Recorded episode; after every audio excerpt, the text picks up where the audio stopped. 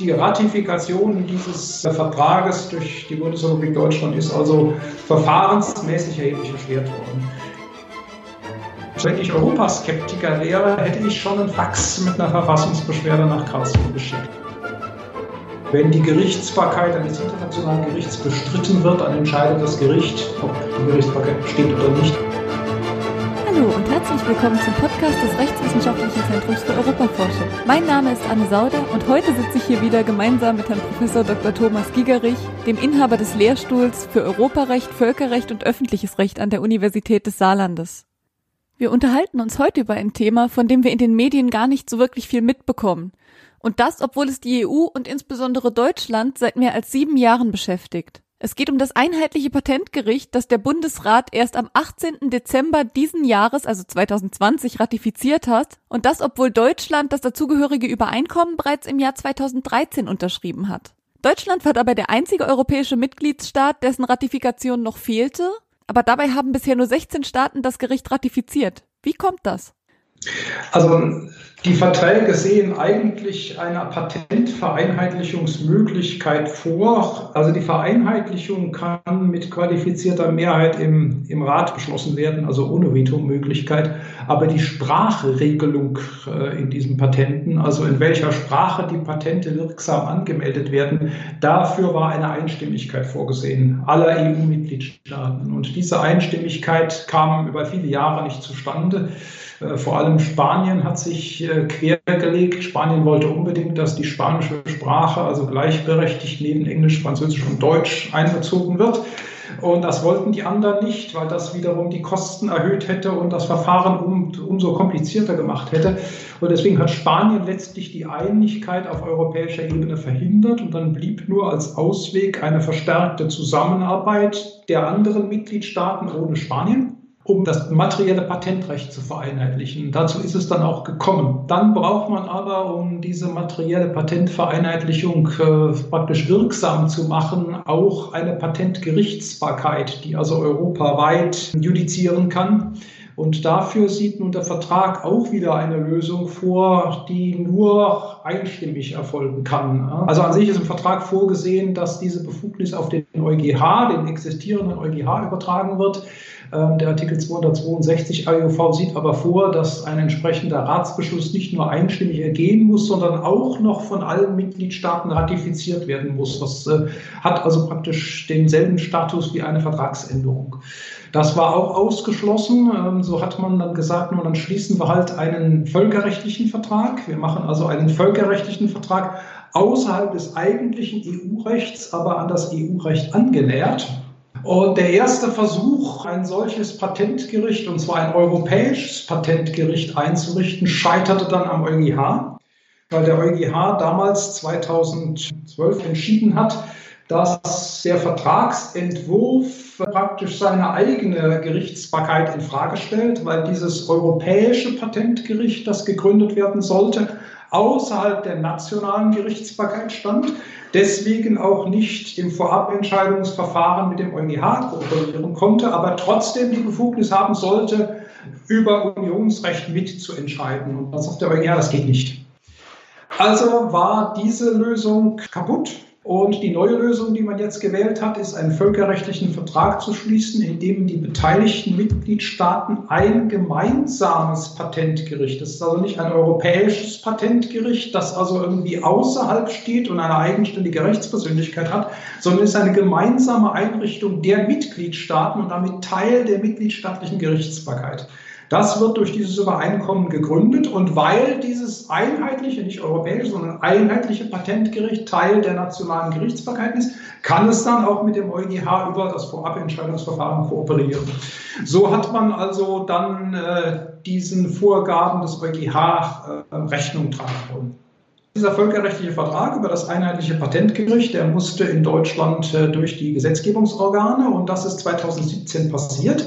Allerdings ist das Gesetz also nur mit einfacher Mehrheit vom Bundestag verabschiedet worden. Und bevor es überhaupt auch nur vom Bundespräsidenten ausgefertigt und unterzeichnet werden konnte, ist dagegen Verfassungsbeschwerde erhoben worden und mit einem Antrag auf Erlass einer einstweiligen Anordnung verbunden worden. Und daraufhin hat der Bundespräsident gesagt, ich warte mit meiner Unterschrift, bis das Bundesverfassungsgericht entschieden hat.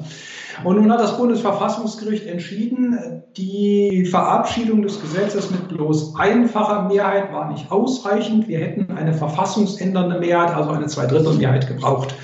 Und aus diesem formalen Grunde hat er also das alte Gesetz für nichtig erklärt. Ne? Ähm, beziehungsweise festgestellt, dass es mit dem Grundgesetz unvereinbar ist. Das Gesetz existierte ja eigentlich noch gar nicht, weil es noch gar nicht äh, ausgefertigt und auch nicht verkündet war. Und mit welchem Artikel im Grundgesetz war das genau unvereinbar? Das war mit äh, der Regelung im Artikel 23 äh, Absatz 1 Satz 3 in Verbindung mit Artikel 79.2 Grundgesetz unvereinbar, wonach so das Bundesverfassungsgericht in dieser Entscheidung auch Gesetze zu völkerrechtlichen Verträgen, die EU-nah sind, wie dieser Vertrag über das einheitliche Patentübereinkommen, dann, wenn sie praktisch verfassungsändernden Inhalt haben, und das haben die hier angenommen, mit einer entsprechend verfassungsändernden Mehrheit verabschiedet werden muss. Und inwiefern hat dieses Patentgericht jetzt Einfluss auf unsere Verfassung? Die haben gesagt, dass an sich das Grundgesetz voraussetzt, dass über Patente von den deutschen Gerichten entschieden wird. Und wenn nun diese Befugnis auf ein anderes einheitliches Patentgericht übertragen wird, ähm, also ein Gericht, das äh, außerhalb eigentlich der normalen deutschen Gerichtsbarkeit steht, dann habe das verfassungsändernde Wirkung, weil das Grundgesetz sowas eben nicht vorsieht.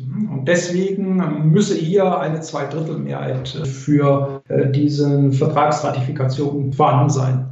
Ist das immer der Fall, wenn man ein neues Gericht ins Leben ruft oder nur, wenn es um europäische Zusammenarbeit geht? Eigentlich ist das bisher das einzige Mal, denn äh, Übertragungen von Fugnissen auf andere Gerichte sind bisher auch nie mit zwei Drittel Mehrheit verabschiedet worden. Also zum Beispiel die Ratifikation des römischen Übereinkommens über den Internationalen Strafgerichtshof, das ist selbstverständlich mit einfacher Mehrheit erfolgt. Man hat also irgendwie das im Kontext der europäischen Integration und zu diesem Kontext gehört der völkerrechtliche Vertrag also besonders wir sagen, besonders kritisch gesehen, so scheint es zumindest. Ähm, das war auch vom Bundestag nicht vorhergesehen worden. Also man hatte die Frage natürlich erwogen, brauchen wir da eine Zweidrittelmehrheit? Die wäre auch vorhanden gewesen. Ne? Das wäre gar kein Problem gewesen. Man wollte das aber nicht, also praktisch diese Zweidrittelmehrheitserfordernis immer weiter ausdehnen und hat gesagt, das ist nur so eine punktuelle Kleinigkeit, die können wir mit einfacher Mehrheit verabschieden. Und das Gericht hat dann 5 zu 3 letztlich entschieden, dass das eine Fehleinschätzung war. Das wusste man aber nicht. Also bevor das Bundesverfassungsgericht darüber entschieden hatte, konnte man, wie ich meine, vertretbarerweise davon ausgehen, dass das auch mit einfacher Mehrheit äh, gegangen wäre. Aber jetzt wissen wir, nein, es geht eben nicht. Und jetzt hat dann der deutsche Gesetzgeber also das Verfahren wieder eingeleitet und hat jetzt mit zwei Drittel Mehrheit im Bundestag und jetzt am 18. Dezember 2020 auch im Bundesrat dieses neue Gesetz verabschiedet, das inhaltlich genauso ist wie das alte, nur eben diesen neuen Verfahrensanforderungen gerecht wird. In der Debatte des Bundestages hat Dr. Nina Scheer von der SPD gesagt, und das obwohl sie für die Ratifikation des Gesetzes war, dass das Bundesverfassungsgericht dieses Gesetz für nichtig erklären musste, dass es also keine andere Wahl hatte. Hätte die Klägerseite bereits vorher bei der Übertragung von Kompetenzen an andere Gerichte geklagt, hätte das Bundesverfassungsgericht die dann jeweils auch für verfassungswidrig erklären müssen? Mir scheint das eher am Europakontext zu liegen. Ähm, es gibt also bisher so eine Rechtsprechung nicht, ähm, dass also bei Übertragung von Gerichtsbarkeit immer eine Zweidrittelmehrheit vorhanden sein muss. Also es gibt äh, im Grundgesetz an sich eine Bestimmung, die schon von Anfang an vorhanden ist, also seit 1949 gehört zum ursprünglichen Bestand des Grundgesetzes, das ist der Artikel 24 Absatz 1, der erlaubt an sich die Übertragung von Hoheitsrechten mit einfacher Mehrheit. Und der 24.1 war auch jahrzehntelang die Grundlage für die Beteiligung Deutschlands an der europäischen Integration. Und dann hat man 1992 im Kontext der Ratifikation des Vertrags von Maastricht den neuen Artikel 23 eingeführt, der sagt, in manchen Fällen brauchen wir also für Übertragung von Hoheitsrechten auf die Europäische Union die Zweidrittelmehrheit. Der 24.1 ist aber vorhanden geblieben, nur wird der jetzt von der Spezialvorschrift für die europäische Integration oder für die Europäische Union, muss ich besser sagen, überlagert. Nun hätte man natürlich sagen können, Europäische Union ist Europäische Union. Ja? Und dieses einheitliche Patentgericht hat zwar was mit der Europäischen Union zu tun, steht aber eigentlich außerhalb der Europäischen Union, denn es ist ja gerade auf der Grundlage eines völkerrechtlichen Vertrages eingerichtet worden. Man hätte, meine ich, also sagen können, äh, wir packen das in den Artikel 24 hinein und lassen da ein einfaches Gesetz zu mit einfacher Mehrheit, wie es der 24 vorsieht. Aber das hat das Bundesverfassungsgericht nicht angenommen, sondern hat gesagt, das ist zu nah an der Europäischen Union und deswegen müssen wir das dem Artikel 23 unterstellen. Dann hätte es aber auch hier die Möglichkeit gegeben zu sagen, ja, 23 erlaubt auch in den meisten Fällen eine Zustimmung durch Gesetz mit bloß einfacher Mehrheit. Ähm, aber da hat man eben das Problem gesehen, dass hier doch äh, eine verfassungsändernde äh, Komponente mit drin ist und deswegen hier eine verfassungsändernde Mehrheit verlangt. Lange Rede, kurzer Sinn. Die Ratifikation dieses äh, Vertrages durch die Bundesrepublik Deutschland ist also verfahrensmäßig erheblich erschwert worden. Jetzt haben wir diese verfahrensmäßige Hürde genommen. Der Vertrag sieht vor, dass er in Kraft treten kann, wenn 13 der Unterzeichnerstaaten ratifizieren, und dazu müssen auch die drei Staaten gehören, die 2012 im Jahre vor der Unterzeichnung die meisten Patentanmeldungen hatten. Und das sind, äh, wenn wir aufs Jahr 2012 zurückgehen, Deutschland, Frankreich und das Vereinigte Königreich. Äh, sodass also ohne die Ratifikation Deutschlands dieser Vertrag nicht in Kraft treten kann. Das ist das Problem, weil der Vertrag das selbst so vorsieht. Ist vielleicht auch sinnvoll, dass also ein solches Gericht nicht anfängt zu judizieren in irgendwelchen Randbereichen, aber eben keine Zuständigkeit hat für die Masse der Patente, die eben aus Deutschland kommen. Ähm, wir brauchen also die deutsche Ratifikation. Äh, ich nehme an, dass man inzwischen Schritte in die Wege geleitet hat, diese Ratifikationsurkunde zu hinterlegen. Was ich nicht weiß, ist, ob inzwischen wieder jemand dann gegen dieses neue Gesetz Verfassungsbeschwerde eingelegt hat, verbunden mit einem Antrag auf Einlass einer einstweiligen Anordnung in Karlsruhe, um also die Ratifikation erneut zu verhindern. Das halte ich für möglich auf der Grundlage, dass das Bundesverfassungsgericht in seinem Beschluss vom Februar 2020 dazu geradezu eingeladen hat, weil es auch materielle Probleme dieses einheitlichen Patentgerichtsübereinkommens mit dem Grundgesetz gesehen hat.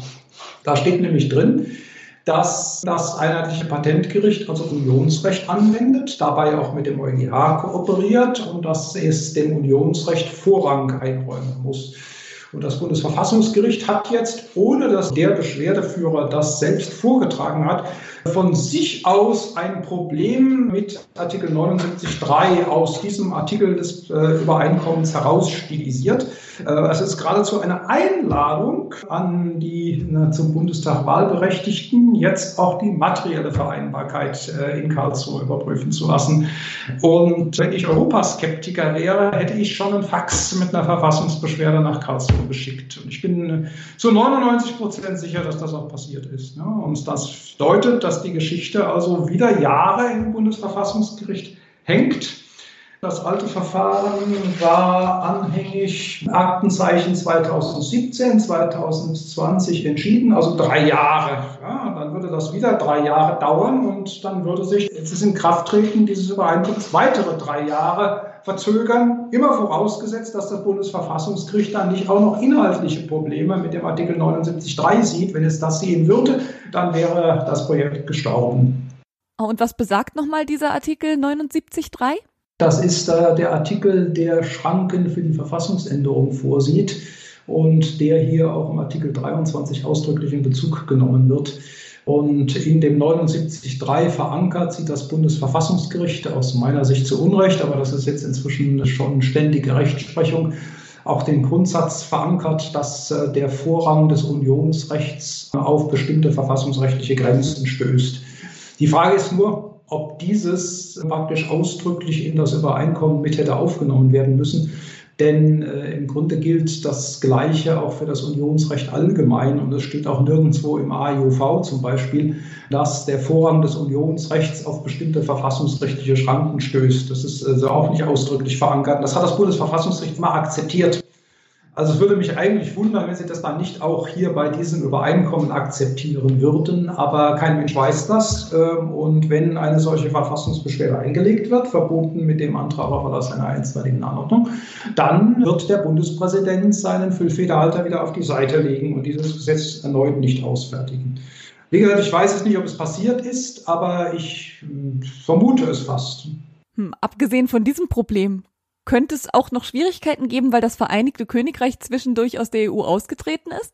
Ja, das Vereinigte Königreich hat dieses Übereinkommen bereits ratifiziert. Und da das ein völkerrechtlicher Vertrag außerhalb der EU ist, ist die Vertragsmitgliedschaft äh, wahrscheinlich nicht an die EU-Mitgliedschaft jetzt definitiv gekoppelt, sodass durch den Brexit alleine das Vereinigte Königreich auch aus diesem Vertragskontext herausfliegen würde. Ich vermute aber, wenn es nicht schon passiert ist, dass das Vereinigte Königreich dieses Übereinkommen kündigen wird, äh, weil es eben doch sehr stark an die EU-Mitgliedschaft irgendwie angekoppelt ist. Ich weiß aber nicht, ob das schon passiert ist.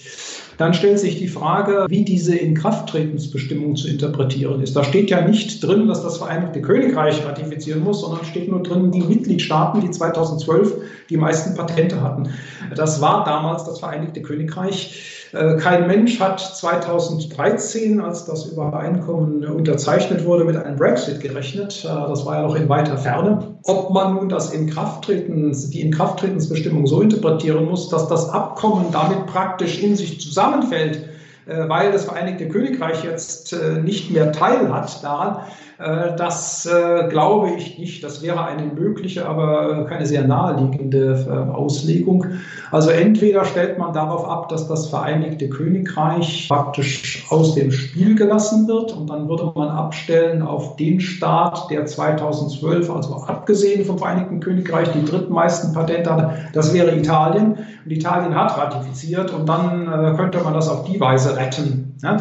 Ähm, oder man sagt, der Brexit ist einfach nicht vorgesehen. Wir gucken nur, ob das Vereinigte Königreich ratifiziert hatte. Das hatte es. Äh, diese Ratifikation, die lassen wir also dann praktisch fortbestehen für Zwecke des Inkrafttretens des Übereinkommens. Und wenn jetzt Deutschland ratifiziert, dann kann das doch in Kraft treten. Also ich nehme an, man wird äh, das äh, Inkrafttreten des Übereinkommens nicht am Brexit scheitern lassen. Davon geht auch die entsprechende Begründung der Bundesregierung hier zu dem neuen Gesetzentwurf aus. Sie haben sich darüber auch Gedanken gemacht und haben gesagt, also ähm, es ist trotzdem noch sinnvoll, wenn Deutschland das Übereinkommen ratifiziert, weil Brexit ähm, das Inkrafttreten nicht definitiv verhindern wird. Aber ähm, ob das nun wirklich äh, die richtige Interpretation ist, darüber wird es sicherlich Streitigkeiten geben und dann wird dann darüber eines Tages das einheitliche Patentgericht entscheiden und dann warten wir es mal ab. Aber das Patentgericht wird vermutlich nicht sagen, nein, nein, wir existieren gar nicht, wir sind nichtig und deswegen stellen wir jetzt unseren Betrieb ein. Es ist unwahrscheinlich, aber bis diese Entscheidung ergangen ist, wissen wir es also nicht definitiv. Also ich glaube, da fehlt mir doch jetzt eine entscheidende Information. Warum darf das einheitliche Patentgericht über seine eigene Existenz entscheiden? Es wird ja entscheiden müssen, wenn ein Verfahren anhängig ist dort, dann wird sicherlich eine beteiligte Partei das Argument erheben, du existierst gar nicht, du hast gar keine Jurisdiktion in unserem Fall, weil der Vertrag gar nicht in Kraft getreten ist. Mit Sicherheit. Ähm, und dann gilt eigentlich ein allgemeiner Grundsatz, also jedenfalls bei solchen internationalen Gerichten, dass die Reichweite der Jurisdiktion von diesem Gericht dann bestimmt wird. Das ist also eine Art Kompetenz-Kompetenz. Ähm, das ist ein allgemeiner Grundsatz. Wenn die Gerichtsbarkeit eines internationalen Gerichts bestritten wird, dann entscheidet das Gericht, ob die Gerichtsbarkeit besteht oder nicht. Also wird das Patentgericht entscheiden. Es war auch im äh, Kontext des internationalen Strafrechts so, also etwa das Jugoslawien-Tribunal, das über die Kriegsverbrechen im ehemaligen Jugoslawien zu urteilen hatte. Auch das war angegriffen worden von einem Angeklagten, das sagte, dich gibt es gar nicht, weil deine Grundlage ist äh, unwirksam. Und er hat gesagt, nein, nein, also wir sind schon wirksam äh, ja, und wir dürfen dich auch verurteilen. das wird mit Sicherheit vor dem Patentgericht angesprochen werden bei nächster sich bietender Gelegenheit. Also definiert ein Gericht schon immer seine eigenen Kompetenzen mit? Das internationale Gericht ja. Es ist in den, typischerweise in den äh, grundlegenden Verträgen auch äh, festgelegt. Also zum Beispiel gibt es ein Statut des Internationalen Gerichtshofs.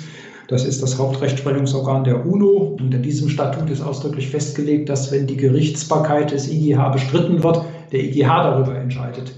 ob er Gerichtsbarkeit hat. Und äh, das würde man hier auch annehmen müssen. Ich weiß nicht, ob es im Vertrag ausdrücklich geregelt ist. Ähm, das müsste ich jetzt nachschauen, aber ich würde das als allgemeinen Rechtsgrundsatz betrachten. Und welchen Sinn haben dann Ultravirus-Klagen, die beispielsweise gegen den EuGH gerichtet sind, über die wir schon im letzten Monat gesprochen hatten? Bewertend denke ich, da geht die, die europäische Rechtsordnung und die entsprechende mitgliedstaatliche Rechtsordnung auseinander.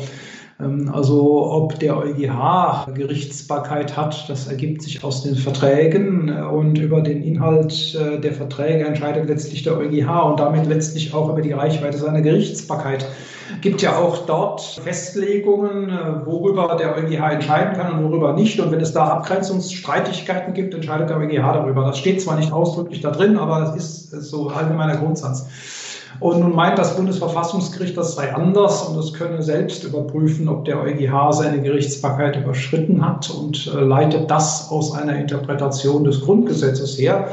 Die ist sicherlich eine mögliche, aber ich halte die nicht für eine überzeugende Interpretation des Grundgesetzes, weil äh, auf diese Art und Weise eigentlich eine elementare Grundlage des europäischen Integrationsprozesses ausgehebelt werden kann und man das Grundgesetz, das europafreundlich ist, so nicht verstehen kann, meine ich. Aber das Bundesverfassungsgericht hat das anders gesehen und äh, äh wenn das Bundesverfassungsgericht anderer Meinung ist als ich, dann wird sich natürlich das Bundesverfassungsgericht durchsetzen, effektiv. Aber ich halte diese Interpretation des Grundgesetzes nicht für richtig. Aber müsste dieser Grundsatz, der es dem EuGH ermöglicht, seine eigenen Kompetenzen festzulegen, nicht auch irgendwo festgeschrieben werden? Ich meine, worauf beruht das Recht denn sonst? Ja, nun kann man das explizit festschreiben, aber man kann es natürlich auch als mitgeregelt in den Verträgen ansehen. Ne? Denn die Jurisdiktion des EuGH ist in einer ganzen Reihe von Artikeln des Vertrags über die Arbeitsweise der Europäischen Union sehr detailliert festgelegt. Und aus dem Artikel 267, insbesondere Absatz 3 mit der Vorlagepflicht, ergibt sich, dass bei Fragen der Auslegung des AIUV die nationalen Höchstgerichte in EuGH einschalten müssen. Äh, wozu sollten sie ihn einschalten, wenn sie sich an die Entscheidung nicht halten müssten? Also ist die Entscheidung des EuGH verbindlich äh, für die vorliegenden Gerichte und die, Vorlie die, die Gerichte sind, wenn es letztinstanzlich sind, auch zur Vorlage verpflichtet. Und deswegen hat der EuGH auch ganz konsequent gesagt, ein Gericht, das mir eine Frage des Unionsrechts vorlegt, ist an meine Entscheidung über diese Frage gebunden. Und wenn dann Fragen der Jurisdiktionsgrenzen des EuGH vorgelegt würden, dann würde der EuGH auch darüber definitiv entscheiden. Das äh, steht nicht so ausdrücklich in den Verträgen, aber das muss man als mitgeregelt ansehen. Jetzt sind wir natürlich ein bisschen abgekommen vom Europäischen Patentgericht. Dazu hatte ich auch noch eine letzte Frage an Sie. Das wurde ja, wie Sie bereits gesagt haben, nicht europarechtlich, sondern völkerrechtlich geregelt. Jetzt stellt sich mir die Frage, wenn man einen solchen Vertrag praktisch durch die Hintertür ohne die Ratifikation aller Mitgliedstaaten auf die Beine stellen kann. Wie konnten dann Polen und Ungarn so lange den europäischen Haushalt und damit auch das Corona-Hilfspaket blockieren? Hätte man für den Haushalt nicht ähnliche Wege wählen können? Das wäre, äh, ich will mal sagen, die zweitbeste Lösung gewesen, wenn die Blockade bestehen geblieben wäre. Dann hätte man überlegen können, den mehrjährigen Finanzrahmen, äh, der ist europarechtlich festgelegt und da ist im Vertrag festgelegt, dass der mehrjährige Finanzrahmen nur einstimmig festgelegt werden kann. Also den mehrjährigen Finanzrahmen für die Zeit ab 2021, den hätte man nicht per Mehrheit und auch nicht per völkerrechtlichem Vertrag festlegen können. Da gibt es nur eine Auffangregelung für den Fall, dass rechtzeitig dieser einstimmige Ratsbeschluss nicht zustande kommt. Äh, dann sieht der Artikel 312 vor, dass dann praktisch die Haushaltsansätze des letzten Jahres, das wären die von 2020 gewesen, vorübergehend fortgeschrieben werden. Äh, so lange, bis eben der neue mehrjährige Finanzrahmen einstimmig verabschiedet wird. Das wäre der Auffangmechanismus gewesen für äh, diese Next Generation EU, das ist also dieser große Corona-Fonds von 750 Milliarden, hätte man sich überlegen können, den auf eine völkerrechtliche Grundlage zu stellen, an der dann nur die 25 anderen Mitgliedstaaten, also außer Polen und Ungarn, beteiligt gewesen wären. Ähm, ich habe nicht im Einzelnen durchdacht, ob das eine gangbare Lösung gewesen wäre. Man hat darüber äh, Überlegungen angestellt auch um Polen und Ungarn äh, zu zeigen, äh, wenn ihr euch wirklich hartleibig zeigt, dann gibt es eine Alternative. Ob die wirklich gangbar gewesen wäre, ob sie dann auch am Ende zum Beispiel vom Bundesverfassungsgericht akzeptiert worden wäre, das kann ich aus dem Stegreif nicht sagen. Aber man hätte diese Richtung weiterdenken müssen, denn die Lösung äh, ins Völkerrecht, ins, ins unionsnahe Völkerrecht auszuweiten, um äh, Vetospielereien zu umgehen, ist ja schon mehrfach benutzt worden. Auch der europäische Stabilitätsmechanismus, den man damals bei der Finanzkrise gegründet hat, auch der beruht ja auf einem völkerrechtlichen Vertrag der Willigen. Ähm, das ist eine Möglichkeit, auch, auch das Schengen-System ursprünglich, das ja jetzt Bestandteil des Unionsrechts ist, ist auch ursprünglich mal auf völkerrechtlicher Grundlage gegründet worden. Und man hat es dann nachher in das Unionsrecht überführt, als die Mitgliedstaaten zu Verstand gekommen sind. Das wäre also eine, eine denkbare Möglichkeit gewesen, die man aber näher hätte ausloten müssen. Gott sei Dank ist das äh, nicht notwendig äh, gewesen, aber warten wir es mal ab. Der Beschluss über die Eigenmittel der Europäischen Union, dieser Eigenmittelbeschluss, der geändert werden muss, um diesen Corona-Fonds im Unionsrecht errichten zu können. Ähm, da brauchen wir nicht nur einen einstimmigen Beschluss des Rates, sondern auch noch die nationalen Ratifikationen in allen 27 Mitgliedstaaten. Und solange wir die nicht haben, wissen wir nicht, ob das wirklich etwas wird. Und äh, solange müssen wir noch abwarten. Und ich bin sicher, äh, also da lege ich Ihnen Brief und Siegel drauf ab, äh, dass das in Karlsruhe landen wird. Also die deutsche Ratifikation dieses äh, Beschlusses und äh, dann mal die Frage, ob das dann auch zu jahrelangen Verzögerungen führt äh, oder ob man akzeptiert, dass Deutschland einstweilen daran teilnimmt. Äh, ich weiß es nicht. Wenn ich Europaskeptiker wäre, hätte ich mein Faxgerät schon angeschaltet. Ähm, also das können Sie sicher sein und das werden wahrscheinlich Tausende von Verfassungsbeschwerden werden. Das Bundesverfassungsgericht äh, lädt die ja gerne ein und hat ein sehr offenes Ohr für deren Sorge. Können Sie mal eine Prognose abgeben, was das größte Problem sein wird? Ähm, das größte Problem wird wahrscheinlich sein, ja, die Frage, wer letztlich für die aufgenommenen Schulden zahlen muss, wie da die Verantwortlichkeit verteilt wird und ob das den deutschen Haushaltsgesetzgeber also so stark belastet, dass er praktisch keinen Spielraum mehr hat. Äh, und wenn das so wäre, dann würde das wahrscheinlich gegen Artikel 79.3 Grundgesetz verstoßen. Wenn also der Bundestag gar keinen Spielraum mehr hätte bei seiner Haushaltsgesetzgebung, weil er nur noch solche Schulden mit abtragen müsste. Ähm, ich weiß es nicht. Ich bin kein Experte in Finanzdingen. Damit wird es am Ende am ehesten Probleme geben. Das müssen wir aber abwarten. Aber dass das in Karlsruhe landet, das ist so sicher wie das Amen in der Kirche. Das war Professor Dr. Thomas Gigerich über die Startschwierigkeiten des Europäischen Patentgerichts und über einiges mehr. Ich danke Ihnen, liebe Hörerinnen und Hörer, dafür, dass Sie auch in dieser Woche wieder eingeschaltet haben. Falls Sie Fragen und Anregungen für uns haben, schicken Sie uns doch gerne eine E-Mail an rze.uni-saarland.de oder besuchen Sie uns auf Twitter oder auf unserer Website ius-saar.eu. Ich danke Ihnen wie immer fürs dabei gewesen sein und wünsche Ihnen noch ein schönes restliches Jahr.